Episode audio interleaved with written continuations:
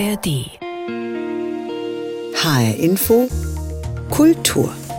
Mit Dagmar Fulle.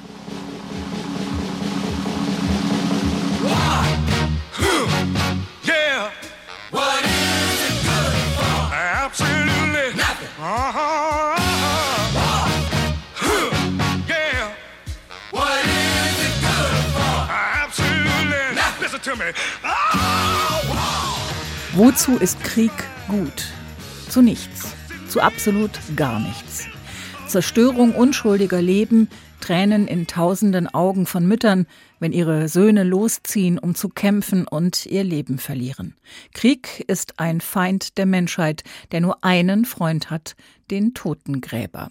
So heißt es in diesem Song War von Edwin Starr, der ebenso wie John Lennon, Billy Joel und viele andere einen Song gegen den Krieg gesungen hat.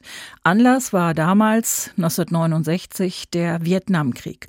Und auch wenn der längst vergangen ist, das Thema selbst, das Thema Krieg, ist bis heute nicht vergangen. Der russische Überfall auf die Ukraine jährt sich in diesen Tagen zum zweiten Mal. Die deutsch-amerikanische Autorin und Illustratorin Nora Krug hat eine ukrainische Journalistin und einen russischen Künstler während des ersten Kriegsjahres jede Woche nach ihren Erlebnissen und Gedanken befragt und daraus ein illustriertes Tagebuch gemacht mit dem schlichten Titel Im Krieg. Im Gespräch erzählt sie zuerst einmal, wie die Idee zu diesem Buch entstanden ist. Ich lebe ja seit 22 Jahren in New York und als dann die Nachrichten kamen, dass Russland nochmal erneut einmarschiert ist in die Ukraine, habe ich das als Europäerin von der Ferne auch sehr schmerzhaft miterlebt und habe auch ziemlich schnell verstanden, dass es nicht nur um die Ukraine geht, sondern hier um die Freiheit in ganz Europa. Und habe mich dann auch sehr hilflos gefühlt, wie viele andere wahrscheinlich auch. Und dachte dann, ich muss irgendwas tun. Also man kann ja in seinem Beruf, in jedem Beruf eigentlich was tun. Und hatte auch ein paar Russen und Ukrainer, die ich zufällig kannte, angeschrieben, um zu fragen, wie sie die Situation sehen, wie es ihnen geht. Die Antworten waren natürlich sehr emotional und sehr roh.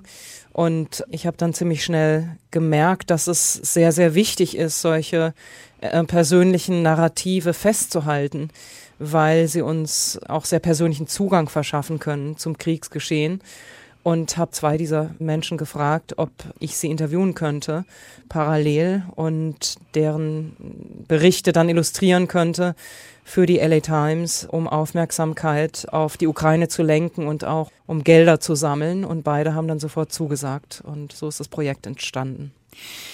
Und wie ging es dann weiter? Also haben die beiden jeden Tag oder jede Woche aufgeschrieben, was sie erlebt, gedacht, gefühlt haben? Oder wie sind die Tagebücher, so wie wir sie jetzt lesen können, entstanden? Ich habe jeden Samstag damit angefangen, mich bei Ihnen zu melden per Text. Also ich habe nie direkt mit Ihnen telefoniert und habe gefragt, wie es Ihnen geht, was Sie fühlen, über was Sie nachdenken, ob was Sie erlebt haben in der vorherigen Woche. Daraus entstand dann ein Hin und Her. Ich habe auch oft noch mal tiefer nachfragen müssen, gerade bei dem Russen, weil es sich dabei eher um so einen innerlichen Kampf gehandelt hat. Also da ist dann zum Teil auch relativ wenig passiert im Alltag und da muss ich dann tiefer gehen und emotionalere Fragen auch stellen oft.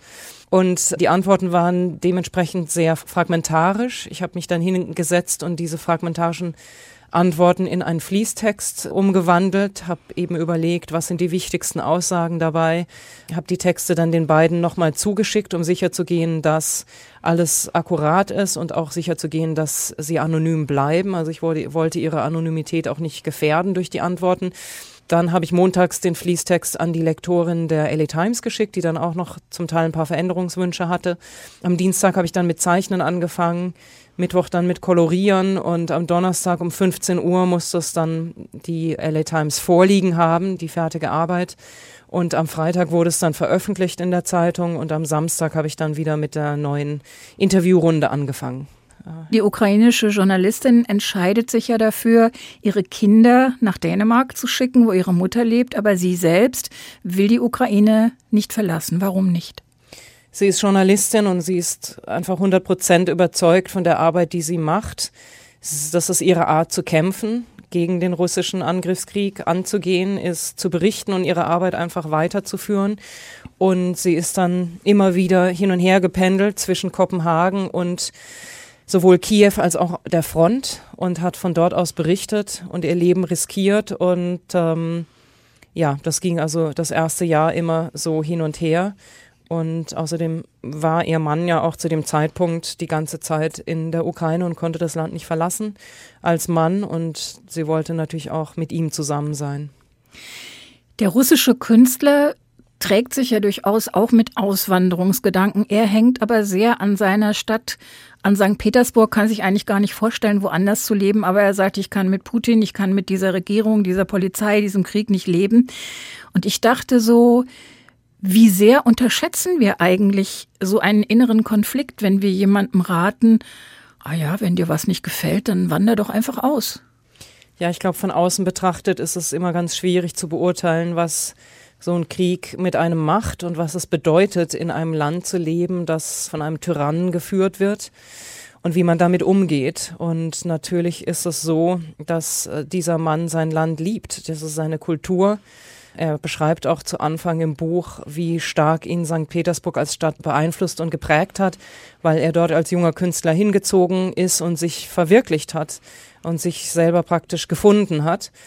Und er beschreibt es auch durch verschiedene Alltagsmomente. Also zum Beispiel einmal kommt er aus dem Exil in Frankreich wieder zurück nach St. Petersburg und als er den Müll nach unten bringt, spürt er plötzlich, wie tief er, er sich verbunden fühlt mit seiner Stadt und mit seiner Familie und mit diesen banalen Routinen wie Müll nach unten bringen.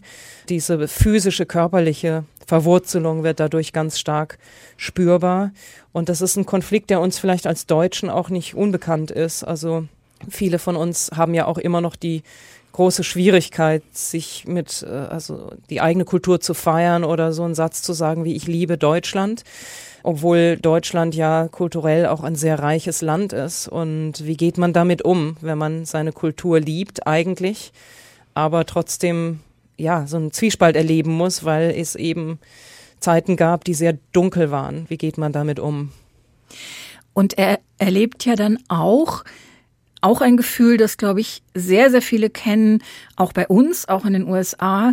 Mm, er lebt vorübergehend in Istanbul, auch in Frankreich, Sie haben es gesagt, aber er fühlt sich nirgendwo zu Hause. Er sagt mal, niemand braucht mich hier oder alle um mich herum scheinen so normales Leben zu führen und ich habe das Gefühl, nicht dazu zu gehören. Also auch das offenbar ein Gefühl von Migranten, Geflüchteten, das wir sehr gerne unterschätzen, oder? Ja, und ich glaube auch die Erkenntnis, dass die eigene Identität ja durch alles geprägt ist, was wir uns aufgebaut haben. Also unser Beruf, unsere Familie, unsere Freunde, unser Haus, unsere Stadt. Durch diese Dinge identifizieren wir uns als Menschen. Das sind die Dinge, die uns prägen. Und wenn all diese Dinge wegfallen, wer sind wir dann überhaupt? Was ist dann unsere mhm. Identität? Und ja, er hat es eben so zum Ausdruck gebracht, niemand braucht mich. Also man hat keine Rolle mehr in der Gesellschaft. Ich glaube, wir unterschätzen auch, wie stark unsere eigene Identität eigentlich durch die Identität anderer geprägt ist. Aller Menschen um uns herum, mit denen wir zusammenarbeiten und leben. Erleben die beiden denn auch, dass ja, die eine Seite als Opfer betrachtet wird und eben die andere Seite als Täter? Das ist ja auch eine Rolle, die man oft nicht so gerne haben möchte, auch die Opferrolle. Ich weiß gar nicht, ob die weibliche Protagonistin sich als Opfer sieht. Sie kämpft einfach wahnsinnig. Also sie sagt mhm. auch einmal im Buch, da habe ich dann gefragt, ob sie manchmal darüber nachdenkt, was das für ihre Kinder bedeuten würde, wenn sie sterben würde an der Front. Und das war für mich auch keine leichte Frage, weil ich habe mir die Frage natürlich von Anfang an gestellt, auch als Mutter. Also man riskiert ja sein eigenes Leben und das hat natürlich ganz gravierende Folgen für die Kinder, wenn man dann stirbt an der Front als Berichterstatterin. Aber es fiel mir schwer, die Frage zu stellen, weil ich ihr natürlich nicht unterstellen wollte, dass sie eine schlechte Mutter ist, was ich auch nie so empfunden habe. Ich habe ihr aber trotzdem die Frage gestellt und sie hat dann gesagt, ich habe einfach nicht vor zu sterben. Ich kämpfe für die Zukunft der Ukraine und das ist jetzt mein einziger Plan. Und da kam ziemlich schnell rüber, dass sie eben sich nicht als Opfer sieht, sondern dass sie einfach ganz klar sieht, sie hat hier eine Aufgabe. Sie muss einfach weitermachen. Sie hat gar keine Wahl, als weiterzumachen. Sie stellen im Vorwort die Frage, wieso führen wir Kriege und werden wir je aus ihnen lernen? Und ganz hinten am Ende dieser 52 Wochen muss der Mann aus Russland erkennen, dass er gegen das, was seine Regierung tut, im Grunde nichts machen kann. Also, wir können ja davon ausgehen, dass Menschen, die Kriege anzetteln, dieses Buch nicht lesen. Für wen haben Sie es gemacht? Also zum einen für uns Außenstehende, um besser verstehen zu können, wie sich der Krieg anfühlt. Also auf beiden Seiten komplett unterschiedlich. Der Russe verurteilt zwar Putin und das ist sicher auch ein, ein mutiger Akt, das mir gegenüber offen auszusprechen und von mir dokumentieren zu lassen. Auf der anderen Seite gesteht er sich aber selber ein, dass er kein Aktivist ist, dass er Angst hat, auf Demonstrationen zu gehen, dass er sich nicht traut, sogar im Exil auch öffentlich sich zu positionieren gegen den Krieg. Das heißt, er gesteht sich selber ein, dass er in gewisser Weise auch passiv ist. Und ich fand diese letzte Aussage sehr interessant, weil das ist ja immer die Frage, kann man wirklich nichts gegen die eigene Regierung tun? Wir sehen ja, wenn man jetzt zum Beispiel an Nazi-Deutschland denkt, da gab es ja auch Widerstandskämpfer und zwar nicht nur die Weiße Rose. Also ich glaube, nach Schätzungen fast 80.000 Deutsche gestorben, weil sie Widerstand geleistet haben. Dann gab es noch andere, die wahrscheinlich auch auf kleine Art Widerstand geleistet haben, die nicht gestorben sind, von denen man auch nichts hört. Und ich finde, diese Schicksale werden auch viel zu sehr unterbelichtet. Also ich fände das wichtig, dass wir mehr darüber lernen, über die Menschen, die eben mutig genug sind, etwas zu tun, weil wir auch daraus lernen müssen. Und für mich stellt deswegen die Perspektive des Russen im Buch so eine Art Spiegel für uns dar als Leser, weil man sollte sich immer wieder fragen, tue ich eigentlich genug? Könnte ich nicht noch mehr tun gegen die AfD zum Beispiel oder gegen Donald Trump hier in Amerika? Und hoffentlich führt es dann dazu, dass diese Geschichte auch den Leser in seiner eigenen Passivität vielleicht aufrüttelt. Meiner Meinung nach haben wir immer eine Wahl. Wir müssen nicht unser Leben und unsere Freiheit riskieren. Das schafft vielleicht nicht jeder, aber es gibt viele Arten, auf die man Widerstand leisten kann und ich finde, wir haben alle die Verantwortung, das zu tun. Sagt Nora Krug, Autorin des Buches Im Krieg mit dem Untertitel Zwei illustrierte Tagebücher aus Kiew und St. Petersburg. Erschienen ist es im Penguin Verlag. Und Nora Krug ist mit ihrem Buch zu Lesung und Gespräch in der Romanfabrik Frankfurt am 24. März um 18 Uhr. Es gibt viele Arten, wie man Widerstand leisten kann, hat sie gesagt. Und das bringt uns zu einer für mich erstaunlicherweise kaum bekannten Geschichte aus dem Zweiten Weltkrieg und zu einem anderen Buch mit dem Titel Marseille 1940, die große Flucht der Literatur. Geschrieben hat es der Journalist und Autor Uwe Wittstock. Er erzählt die Geschichte des damals jungen New Yorker Journalisten Varian Fry, der mit seinem Hilfsnetzwerk fast 2000 Menschen im von Deutschland besetzten Frankreich das Leben rettete. Darunter Hannah Arendt, Leon Feuchtwanger, Max Ernst, Marc Chagall, Heinrich Mann oder Anna Segers. Alles, was es darüber gibt, ist ein Buch von Varian Fry selbst, 1945 veröffentlicht mit dem Titel Auslieferung auf Verlangen. Dieses Buch hatte Uwe Wittstock gelesen und weil er sonst nichts über Fry fand, weil dessen Geschichte offenbar noch nie ausführlich erzählt worden war, hat er sich gesagt, ich mache das jetzt. Varian Fry, so beginnt das Buch, kommt 1935 als Korrespondent nach Deutschland und ist entsetzt über das, was er vorfindet. Er ahnt, wohin das führen wird und er ist entschlossen zu handeln. Ich glaube, das hat die Figur für mich auch ganz besonders interessant gemacht, weil er nämlich ein schwieriger Charakter war. Er war jemand, der man darf ihn wohl einen Idealisten nennen, aber jemand, der auch von anderen Idealismus verlangte und sich keine Kompromisse abhandeln lassen wollte. Das macht das Leben schwierig, wenn man ehrlich sein soll. Und er hat eben die Möglichkeit gesehen, da etwas zu tun für Künstler, Schriftsteller, Intellektuelle, die er sehr verehrt, die er großartig fand, in denen er schon in seiner Studienzeit eine Zeitschrift gewidmet hat. Und ist das dann völlig kompromisslos angegangen. Das hat dazu geführt, dass er innerhalb von einem guten Jahr 1800 Leute äh, retten konnte, aber dass er sich mit allen Leuten verärgert hatte in dieser Zeit, weil er keinerlei Zugeständnisse zu machen bereit war Und er nachher eben, als er nach Amerika zurückkam, nach diesem etwas über einem Jahr, er auch überhaupt keine Freunde mehr fand, keine Leute, bei denen er arbeiten konnte. Und gerade diese Schwierigkeit seines Charakters, diese Kompromisslosigkeit, die fand ich, diese Radikalität, so darf man das wohl schon nennen, die fand ich außerordentlich interessant und wollte die auch in dem Buch beschreiben. Wie ist gerade Marseille zu dem Ort geworden, der für viele so entscheidend wurde? Also wie müssen wir uns das Leben da vorstellen zu der Zeit? Naja, es ist eine völlig überfüllte Stadt gewesen. Innerhalb von sechs Wochen sind da eine halbe Million Menschen, Flüchtlinge angekommen und haben versucht, in dieser Stadt zu leben. Sie müssen vorstellen, das Benzin war streng rationiert, deswegen gab es keine Autos auf den Straßen, aber trotzdem waren die Straßen alle komplett überfüllt mit Fußgängern quasi, die vor jedem beliebigen Konsulat anstanden, um dort Visa zu bekommen, um aus dem Land rauszukommen. Außerdem brauchten sie eine Ausreisegenehmigung der französischen Behörden, die so gut wie nie erteilt wurde. Die Leute saßen also wirklich wie Mäuse in der Falle und mussten quasi darauf warten, dass die deutschen Truppen irgendwann auch den Süden von Frankreich einnehmen würden und dann wären sie eben tatsächlich wieder Opfer Hitlers geworden. Also Marseille war so als Hafenstadt so der letzte Posten. Bei dem man ja. noch fliehen konnte, mhm. das ist völlig richtig. Und zum anderen war es eben die Stadt, in der die großen Konsulate der Nation waren. Und das war eben der Ort, wo man ein Visum bekommen konnte. Jetzt war er zum Beispiel Thomas Mann 1940 schon eine Weile in den USA, sein Bruder Heinrich aber nicht, Leon Feuchtwanger auch nicht. Jetzt sehen wir das natürlich heute mit dem Blick derer, die wissen, wie alles ausgegangen ist. Aber trotzdem, warum gab es nicht noch mehr Auswanderer in die USA, also gerade so in Schriftsteller, Künstlerkreisen, die ja oft auch entsprechende Angebote hatten vorher. Es war nicht leicht, ein Visum in den Vereinigten Staaten zu bekommen. Sie brauchten unter anderem Bescheinigungen, dass es irgendjemand gibt, der für sie jede beliebige Summe auf den Tisch legen würde, falls sie Geld brauchen. Sie durften auf keinen Fall den Staat auch nur mit einem Cent zur Last fallen.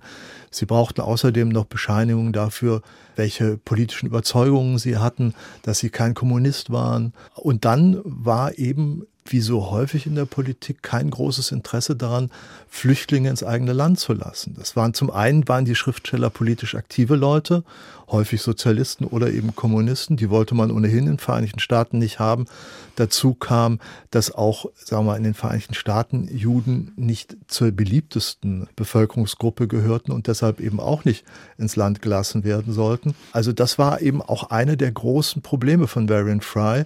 Er musste nicht nur die Nazis nicht nur die französischen fast faschistischen Behörden von der unbesetzten Zone, sondern er musste außerdem noch sein eigenes Außenministerium, das State Department, überzeugen, dass man seinen Leuten Visa erteilte. Und er hat sich mit all diesen Leuten überworfen und bis aufs Blut gestritten.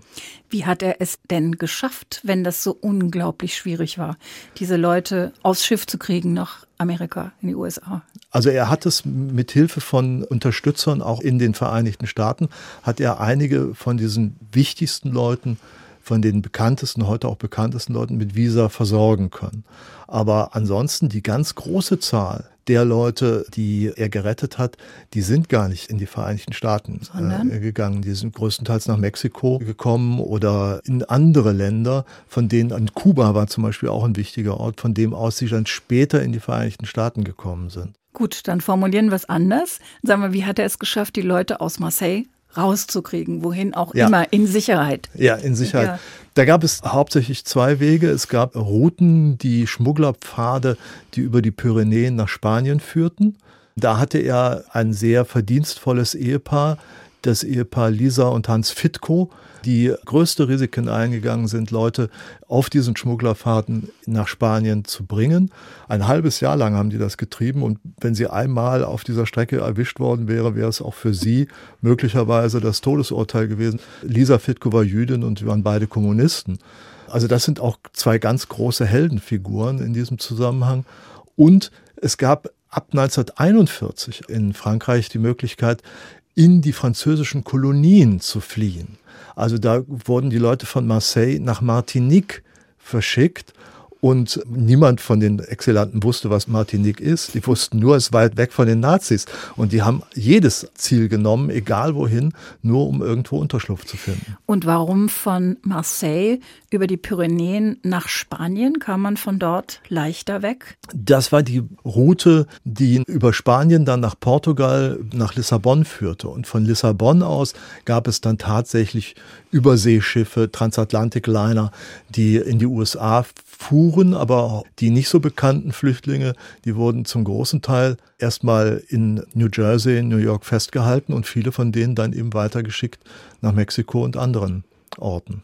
Wenn ich mir vorstelle, zu Fuß über die Pyrenäen, das klingt nach einer schwierigen Aufgabe für einen hm. ganz normalen Menschen. Ja, ja ich bin die Route äh, gegangen, Wirklich? die äh, ja. ja. die Walter Benjamin damals gegangen ist. Äh, und ich muss sagen, mein Respekt vor Walter Benjamin ist noch weiter gestiegen, denn es ist schon wirklich sehr anstrengend. Und er hatte eine Führerin, wir hatten keinen Führer und äh, die Route ist nicht gut ausgeschildert. Also ich, das ist nichts für Trekking-Touristen oder wenn dann für gut Trainierte. Sie müssen auch sehen, das ist in Küstennähe. Also die Strecke ist um, ungefähr 20 Kilometer lang und Sie müssen nicht klettern, sondern Sie können gehen, aber es ist trotzdem eine sehr unangenehme Strecke. Es gibt diese Serie, diese Netflix-Serie Transatlantik, die hat das Geschehen auch rund um Varian Fry umgesetzt, als eben als Fernsehserie.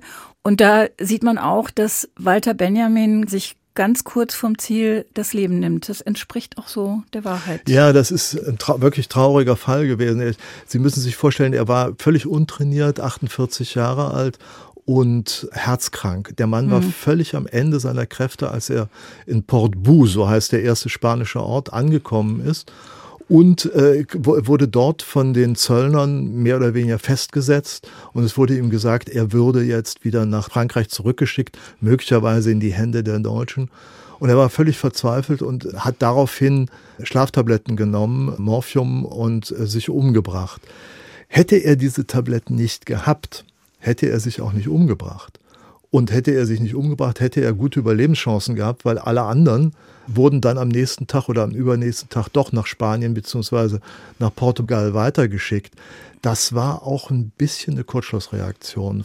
Also Sie erzählen all diese Geschichten auch eben unter anderem von Heinrich Mann, von Hannah Arendt, von Max Ernst, von Anna Segers.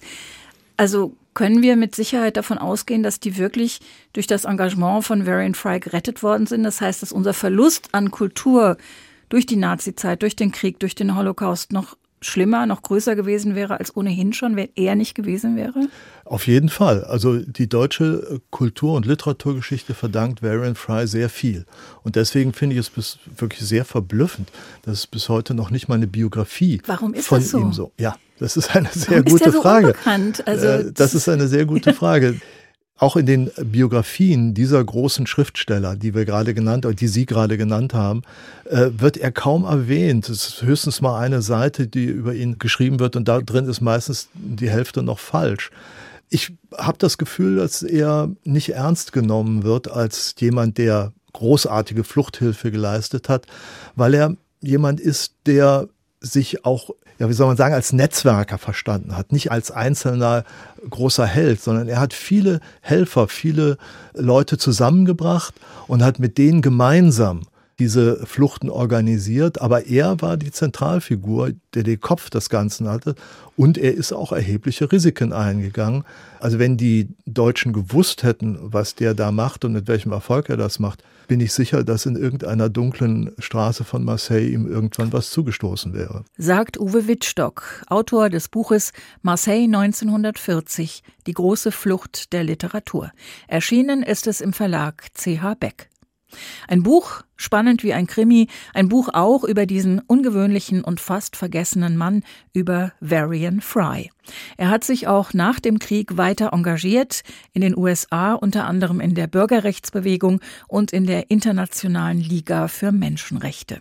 Er starb nach einer Hirnblutung im September 1967, kurz vor seinem 60. Geburtstag.